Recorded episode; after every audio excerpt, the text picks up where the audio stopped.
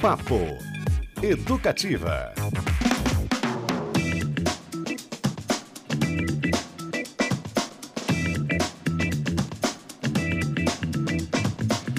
Opa! Ótima segunda-feira para você, tudo certo para ir mais um papo educativa. Como não, começando agora meio-dia e seis minutinhos, eu, Cristiano Castilho, na companhia de Fabrício Manaus, de Beto Pacheco, de Jéssica Ilan, Claro, para a gente levar todas as impressões, pontos altos, pontos baixos, perrenguezinhos, talvez, do Festival Curitiba, que a Rádio Educativa acompanhou no último sabadão lá na Pedreira Paulo Leminski muito a tratar sobre isso. 14 horas, um público estimado em 20 mil pessoas.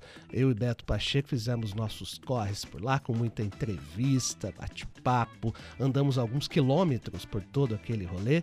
Tava legal demais a partir de agora comentar sobre isso. Tem um lance muito importante também que a gente não vai deixar passar, que foi o que aconteceu com o Vini Júnior ontem, domingão. Não passarão. Um ato de racismo. Não passarão. A gente está aqui para debater isso e muito mais. Bem-vindo, Beto Pacheco. Olá, Cristiano Castilho. Um bom dia para quem não almoçou ainda como eu. Uma boa tarde para quem já almoçou. E aquele boa noite para quem nos escuta na reprise do Papo Educativo. boa noite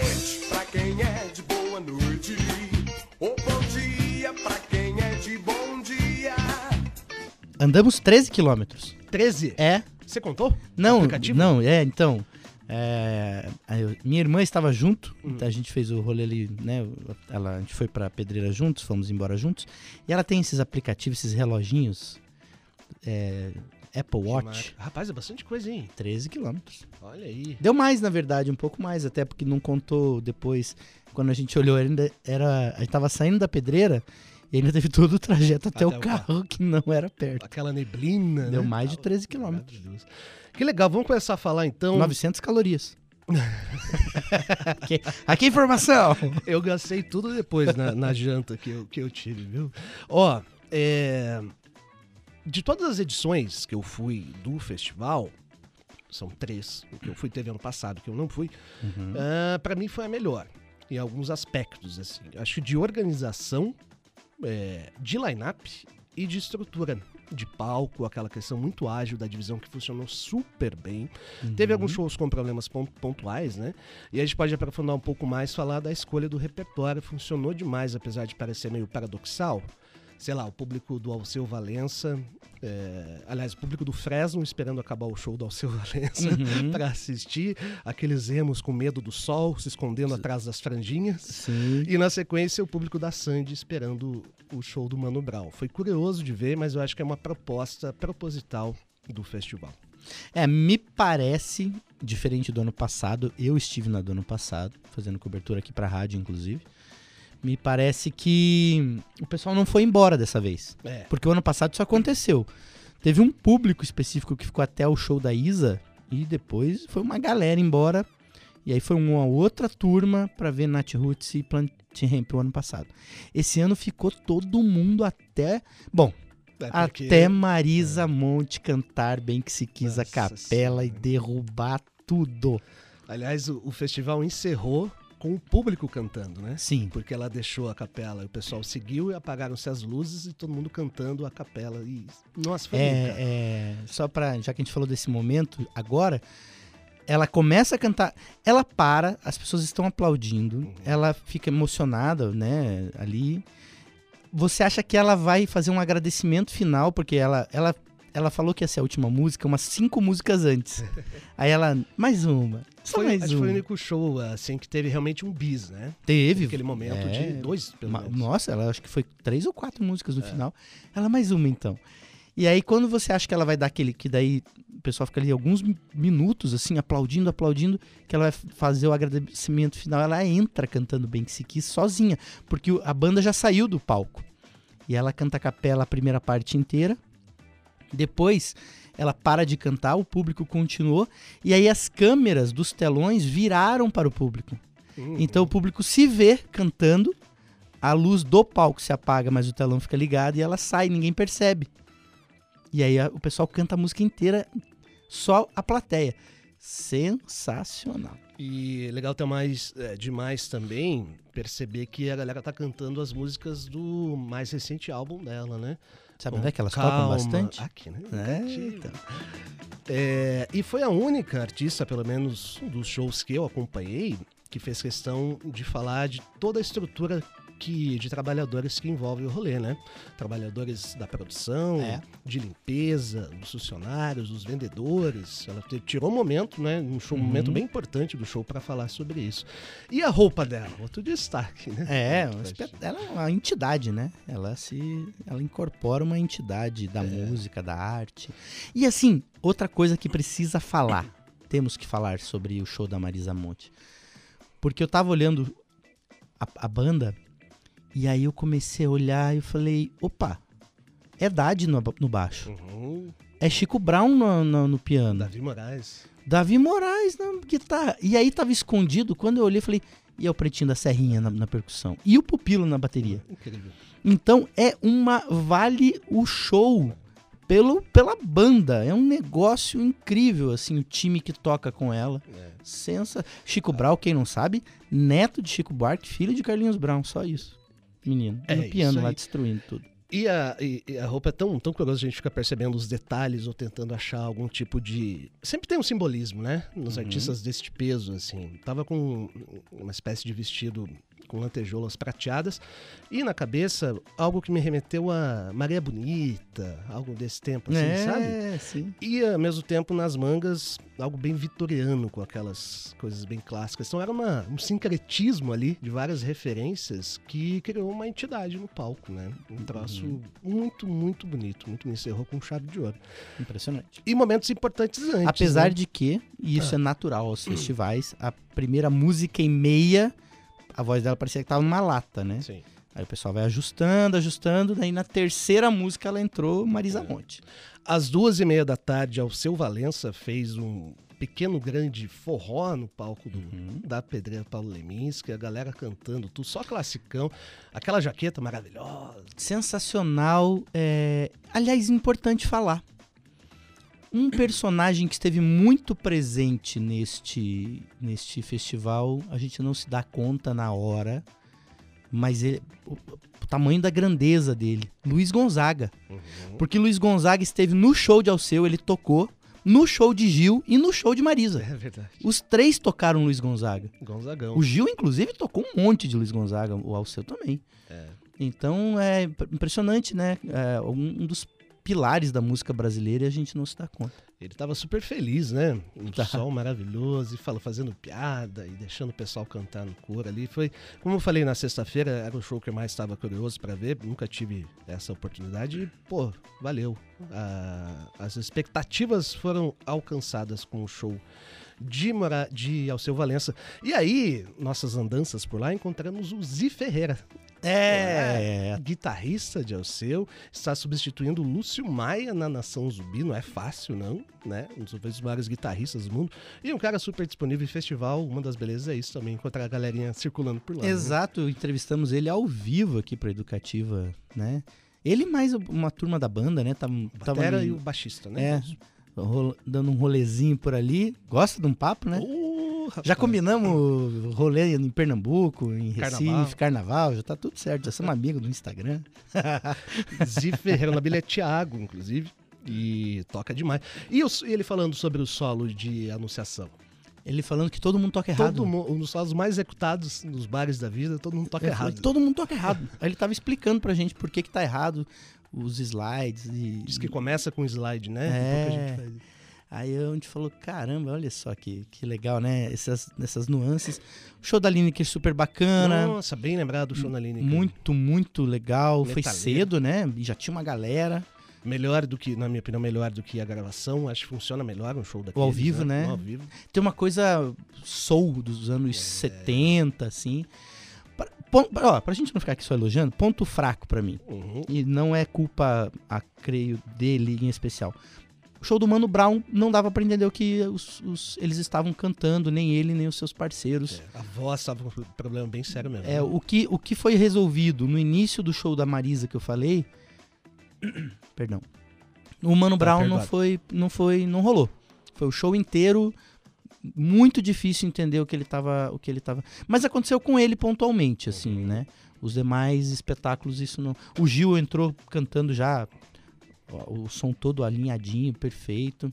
E É. aí engasguei três vezes, Eu também. fiquei emocionado. Aliás, e bem Gil, hein? Tá tocando aquele moço. mestrinho no, rapaz. no mestrinho na- no acordeon. Olha, o, o O- Gil, cara, é é um negócio que transcende, né? Ele, ele é. Lembra o Tony Horta quando a gente entrevistou ele aqui, que ele falou do Milton Nascimento, que virou mito? O mito. Já é. Eu acho que é o, o mesmo caso do Gil, né? Se estabelece uma outra relação, né? É uma Quando outra relação.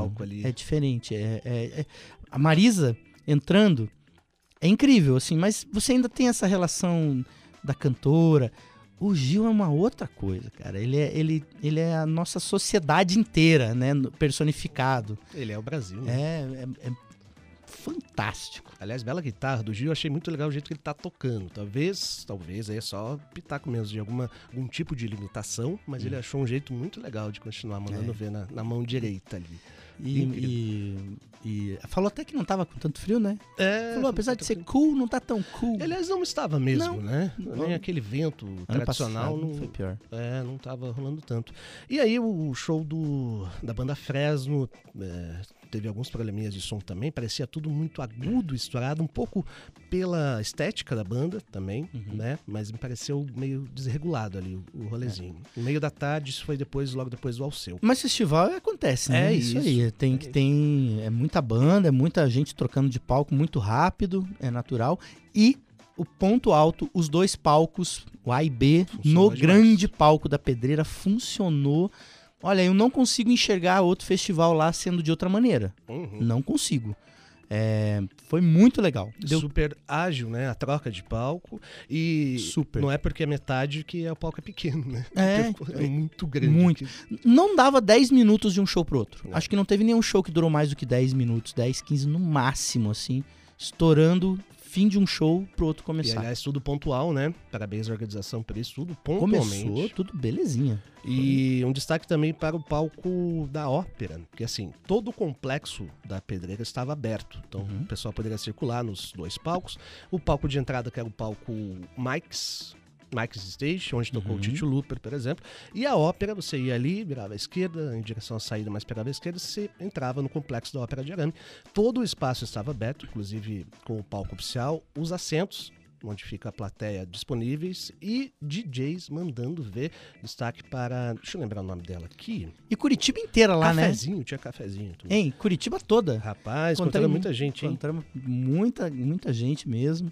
Toda a galera aí do meio cultural, teatro, música, cinema, Gil Baroni por lá, Fabiola Passini, diretora do Festival de Festival de Curitiba. Curitiba. É, Bruno Costa, diretor de cinema. Daniel Fagundes, músico, da- nos deu entrevista. Ele e o Tom, filho dele também, oito anos. Era um, foi um evento para toda a família. É, foi Famoso. demais. Ó, quem tocou às 5 e meia foi a Curol, a DJ daqui, depois On Boss, Kvish, Illusione e In Drive. O som tava muito bom, um ambiente bacana com um cheirinho de café e aquele momento de festival que você vai dar para dar uma relaxadinha, dar uma sentada, comer alguma coisinha, Uhum. para aguardar os outros shows. Então, funcionou, funcionou super bem. Parabéns aos envolvidos aí. A Rádio Educativa cobriu tudo, sabadão, com muitas entrevistas. E agora é só curada a panturrilha aqui, né? Isso. Ano que vem eu vou levar uma canga. Já aprendi a lição. Porque, rapaz, eu tô até hoje com a panturrilha aqui, que ela ainda, de vez em quando, eu lembro que ela existe. Muito bom. Ah, um recado importante. Você deve estar sentindo falta aí da presença do nosso participante de todas as segundas-feiras, Luiz Felipe Leprevô, por questão de agenda. Ele não pôde estar aqui hoje na reunião e nos avisou aí hoje. Então, excepcionalmente, não há participação do Leprevô. Mas sei que hoje tem leitura na biblioteca com Guilherme Chebata. Se eu não me lembro. Tava lá também. Tava lá também? Também Chebata? encontrei com o Chibata. lendo Ulisses, olha só, de James Joyce. Lá. Sensacional. Vamos de música, o Beto Pacheco? Vamos? Ainda no clima do festival, Sim. uma das músicas que fizeram parte, estava torcendo para que essa tocasse, música de Carlinhos Brown, na voz de Marisa Monte, Maga Malabares.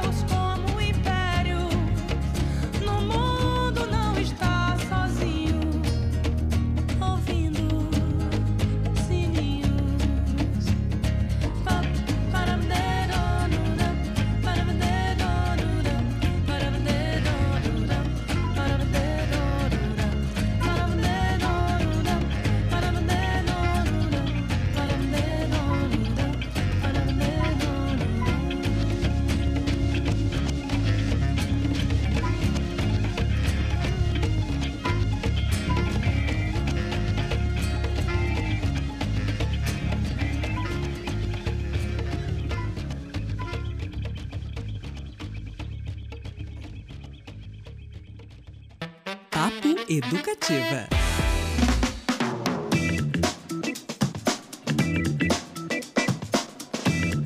De volta com o Papo Educativa desta segunda-feira. Esquecemos de pedir, Beto, para os nossos ouvintes aí também mandarem sobre as suas impressões do Curitiba, né? Com Isso. certeza eles estavam por lá curtindo. O que que vocês mais curtiram, pessoal? O show mais legal? O que vocês menos curtiram?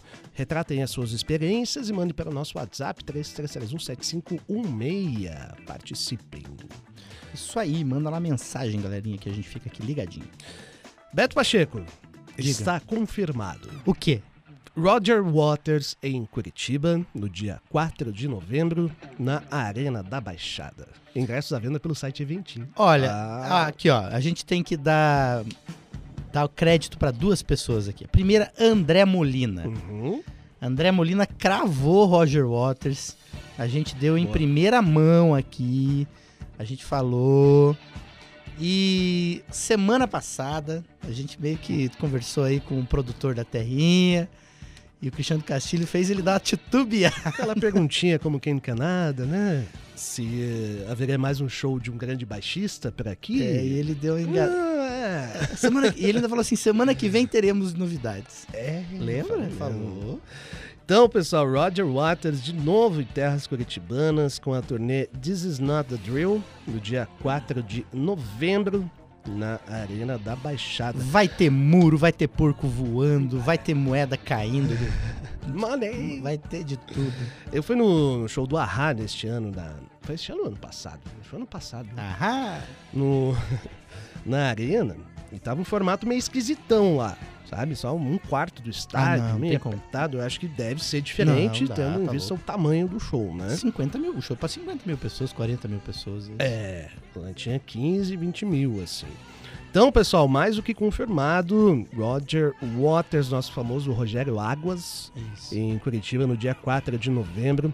Ingressos já à venda pelo site eventim.com.br. Essa data, inclusive, está já no seu calendário oficial, lá no site do cara rogerwaters.com. Vamos com mais Pink Floyd aí.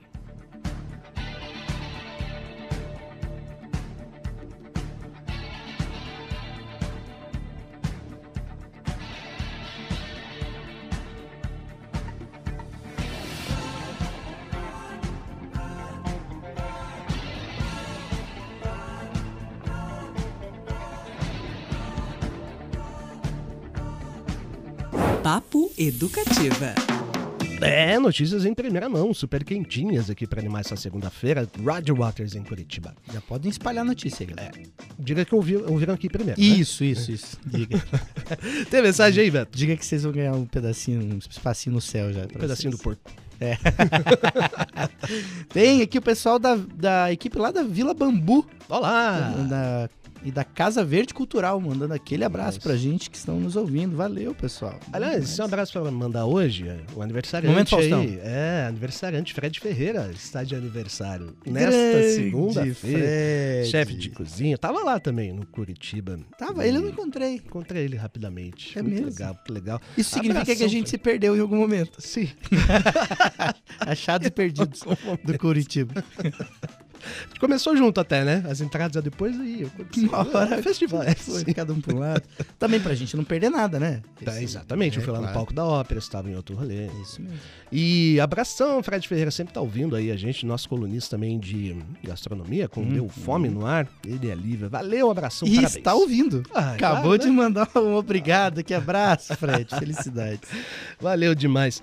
Ô, Beto, Oi. tem mais notícia do mundo do rock and roll, porque Hum. a Foo Fighters anunciou o baterista finalmente, né? Tinha algumas especulações por aí, baterista do Audioslave, enfim. Mas o John Freeze foi anunciado como novo baterista durante o evento transmitido ao vivo pela internet ontem, domingo à noite. O posto estava indefinido desde a morte de Taylor Hawkins, durante uma turnê, aliás, na banda aqui na América do Sul. Na Colômbia, né? Na Colômbia, foi na exatamente. Colômbia. Antes do show no Brasil que foi cancelado, né? Não. O Freeze já era amigo de, de Dave Grohl, do Hawkins, tocou tocou com Guns N' Roses, Nine Inch Nails, Offspring e Weezer. Gravou discos, inclusive. E vai lembrar, né? Foo Fighters também tem show confirmado por aqui no dia 7 de setembro, feiradão, no estádio Couto Pereira. Aí os times se rivalizando, né? É. Couto Pereira com o Foo Fighters, Baixada com o Roger Waters e a Vila Capanema com o Paraná e Maringá. Foi um a um o jogo. Foi, empatou. É, empatou. Eu tenho um amigo meu paranista que ele saiu do jogo e disse que foi pro Largo da Ordem e precisava tomar uma. E eu não sabia o resultado do jogo, daí eu perguntei assim, mas vai beber porque ganhou ou porque perdeu? Ele falou, empatou. Empatou. Pelos dois. Ah, meu Deus, mas vamos nessa super anúncio aí. Então, John Freeze já está com a banda Foo Fighters. A turnê norte-americana começa no mês que vem. E aí eles chegam por aqui no dia 7 de setembro. Eu e Beto Pacheco estaremos por lá. Não é? Sim. Então vamos de mais Foo Fighters, depois intervalo Quero estar no, super rápido. no Roger Waters também. Ah, ver. claro, certamente, certamente. E depois mais papo educativa combinado. Até daqui a pouco.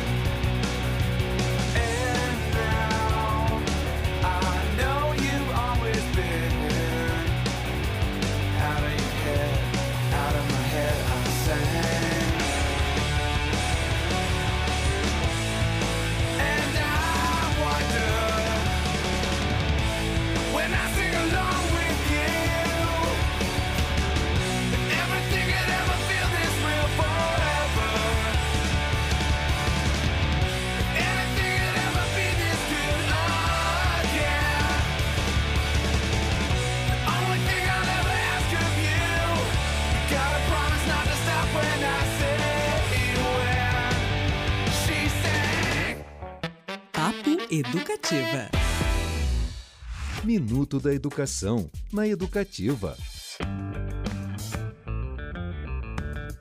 Está começando o Minuto da Educação, seu boletim semanal sobre a educação do Paraná. Hoje temos uma história que vem lá do noroeste do estado, mais especificamente do Colégio Estadual Malbatarran, da cidade de Autônia. Por lá, a professora Vanessa Pereira teve uma ideia diferente para incentivar um componente eletivo do ensino médio integral. As aulas trabalham conteúdos de matemática através da culinária.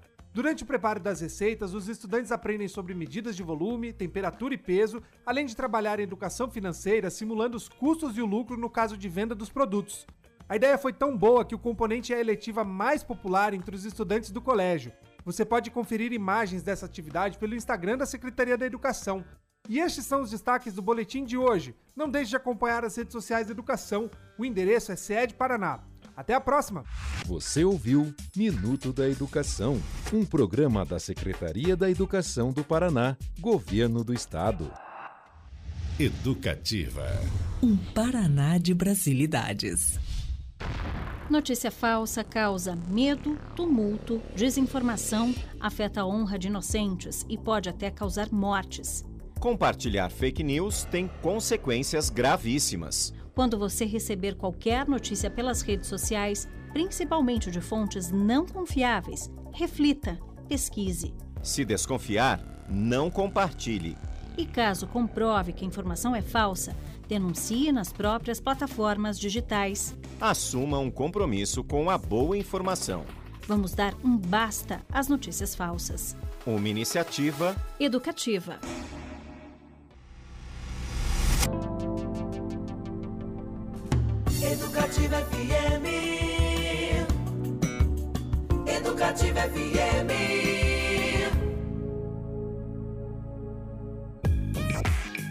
Papo Educativa.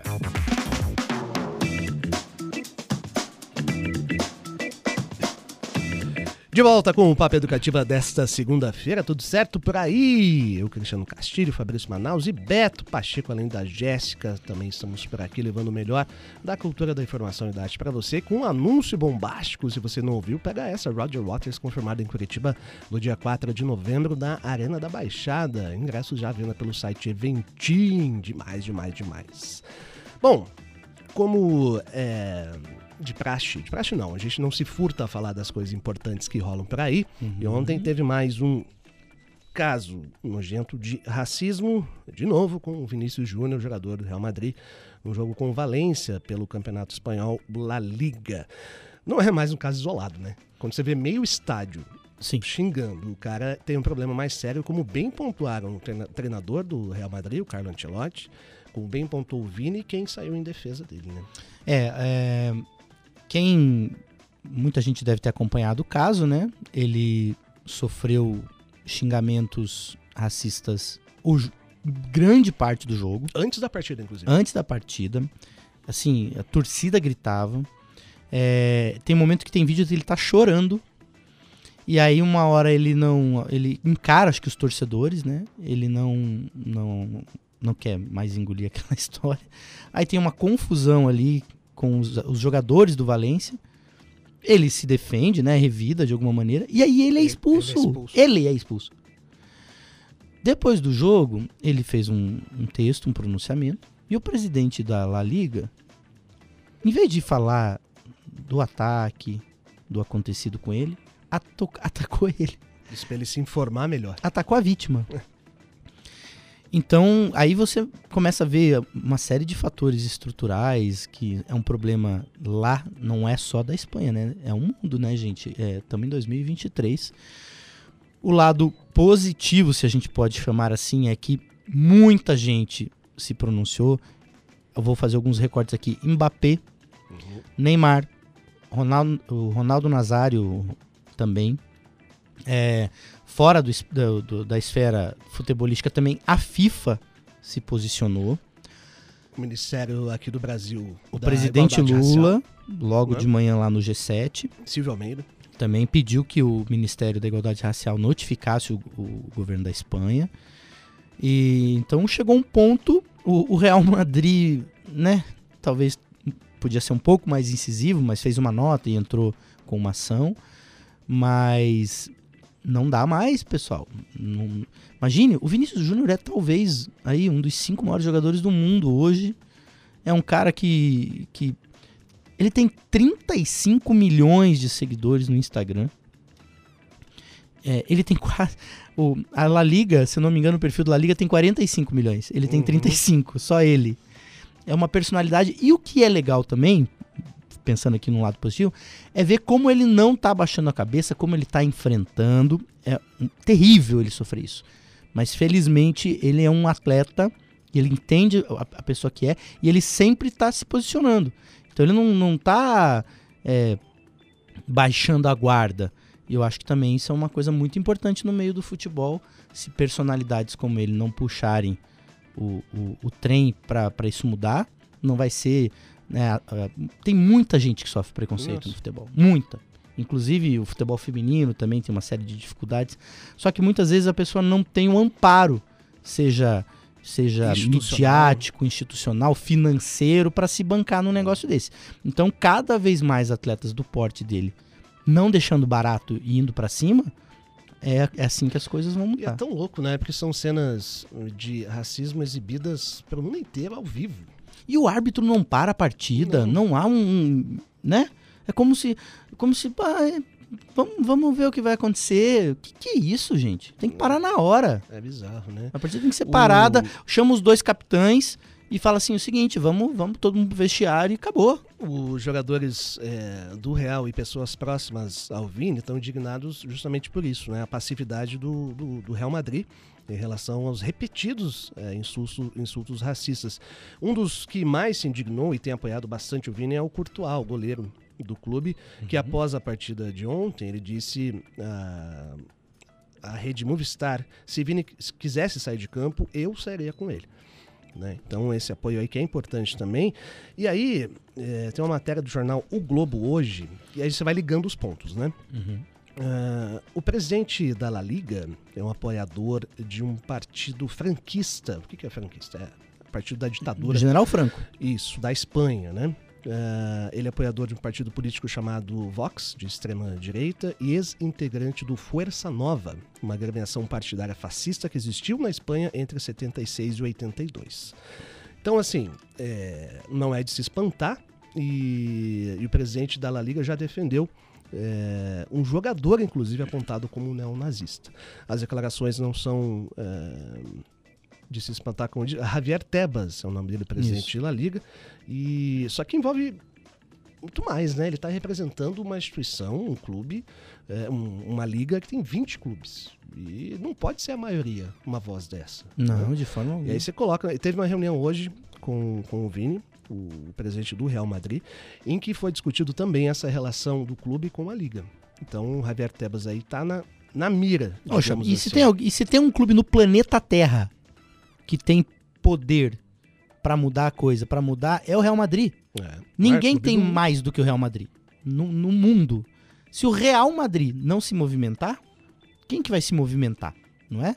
E quando a gente fala disso, ah, pode parecer distante, não é. Não é. Isso é uma relação diária no planeta inteiro, essa questão gravíssima do que está acontecendo. E é aquela frase meio óbvia, mas é isso mesmo. Não basta não ser, não ser racista, tem que ser antirracista. Uhum. É aquilo que eu sempre falo aqui em outras, em outras ocasiões. Não pode deixar passar no almoço de família piada racista. Não pode. Não deixa passar. Pra, ai, eu não vou falar nada para evitar intrigas familiares. Não. Nem no zap, nem na mesa, nem em lugar nenhum. Porque a curto, médio e longo prazo, esse tecido social só vai se rasgando e só vai piorando. É isso.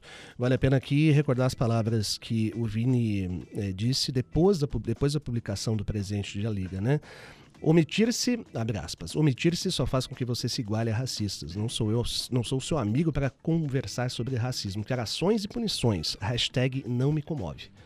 Grande, grande Vinícius Júnior, tá tentando, tá se posicionando e acho que depois de tanto tempo foi interessante ver também essa man- manifestação conjunta, né? Sejam de autoridades, de ministério, né? seja aqui no Brasil, de pessoas famosas é, em relação a esse caso. O próximo passo é agora tem que ter tem que ser criadas ações efetivas, não só punitivas pós-jogo, evidentemente, investigar, tem câmera lá, dá pra saber todo mundo que tava lá pulandinho, né, no local que comprou o ingresso, dá pra saber todo mundo quem que é, é só querer. Ah, agora tem que ter ações no ato, no momento, para o jogo. É.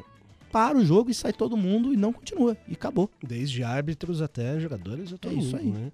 E aí hoje pela manhã teve uma reunião com o presidente do Real Madrid e o Vinícius Júnior, em que ele diz o seguinte via Twitter, né? Me reuni com o Vinícius Júnior para mostrar eh, nosso apoio e nosso carinho e para informar-lhe de todos os passos que estão sendo realizados na sua defesa e também para confirmar que o o clube chegará até as últimas consequências ante uma situação tão repugnante de ódio. Então, tá, tá, tá desenrolando aí. Isso já demorou demais, né? Mas vamos aguardar os próximos capítulos. Salve Vinícius Júnior. E nesse clima, Beto Pacheco, ainda fazendo o Aliás, link com. Diga. E só que bom que a gente teve um festival da diversidade aqui no Oh. sábado, né? Festival Curitiba, por exemplo, que teve Lineker no palco, que teve esse negro incrível Gilberto Gil, né, Mano da nossa Brown. música, Mano Brown. Então, que interessante fazendo esse, né, essa ponte nossa aqui com esse acontecimento. Que bom que temos festivais e eventos que trabalham a diversidade, que, que combatem isso. É isso. E ainda aumentando este link aí, vamos de Gilberto Gil, uma música muito significativa para este momento aí. O Sarará Miolo. Canta, Gil.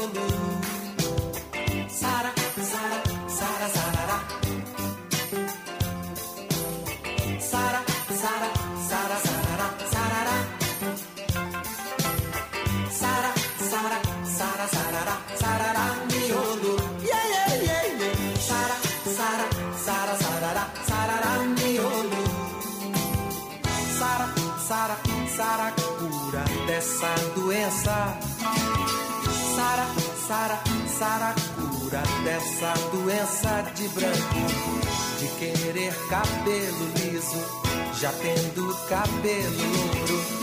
Cabelo duro é preciso, que é pra ser você crioulo.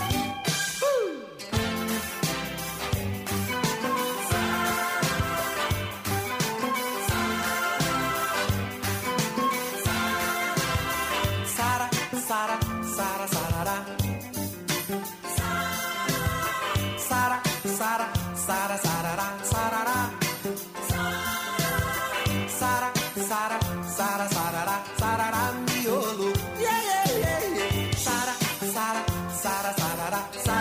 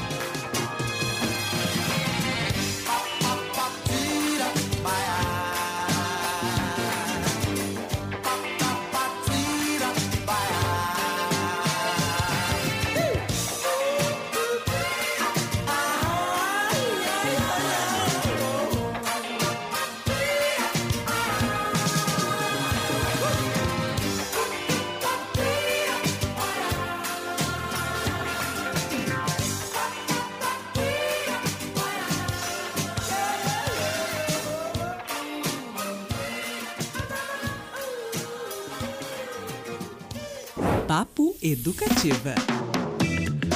Muito bem, grande Gilberto Gil fazendo esse link aí super importante com os nossos comentários sobre o Curitiba e também um recado aí, né? Quem insiste em ir pelo caminho errado com Sarará Miolo, É. relembrando aí a- os episódios em relação a Vini Júnior de novo. Tamo contigo, Vini. É isso aí. Conta aí pra gente, pessoal, o que, que vocês acompanharam dessa história, algumas ações que vocês acham que poderiam ser tomadas nesse sentido, não só na Espanha, mas no mundo inteiro, né, aqui no Brasil, para combater isso. A gente quer ouvir 33317516. Sabe o que a gente vai ouvir também, Beto Pacheco, no dia 4 de novembro? Quem? Roger Waters, que confirmou em Curitiba, na Arena da Baixada, e tem os preços, os valores dos ingressos. De todas as capitais aqui, adivinha, Curitiba é que tem o ingresso mais caro. Brasília, 20 de... Aliás, é legal passar as datas também, né? 24 de outubro em Brasília, 28 no Rio, 1 de novembro em Porto Alegre, aí no dia 4 aqui em Curitiba, dia 8 em Belo Horizonte e dia 11 de novembro em São Paulo. Ingressos à venda a partir de 245 reais a meia para pista única, como diz aqui o, a arte. E, Não, a meia para a cadeira superior. ah, Não é? É o mesmo valor, ó. É mesmo ah, tá certo, desculpa. É. Cadeira superior, 245 reais, tem razão.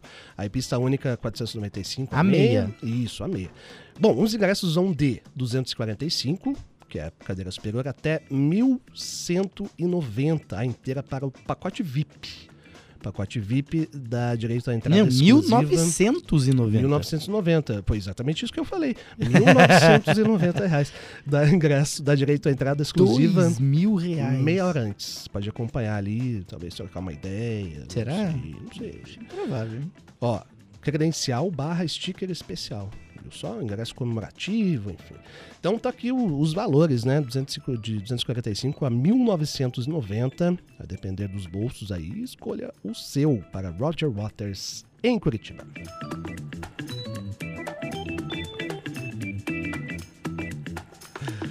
Ó, tá rolando também Super Festival de Cannes, né? A gente tá acompanhando por aqui com algumas matérias é, no ar, lá no paranaeducativofm.com.br.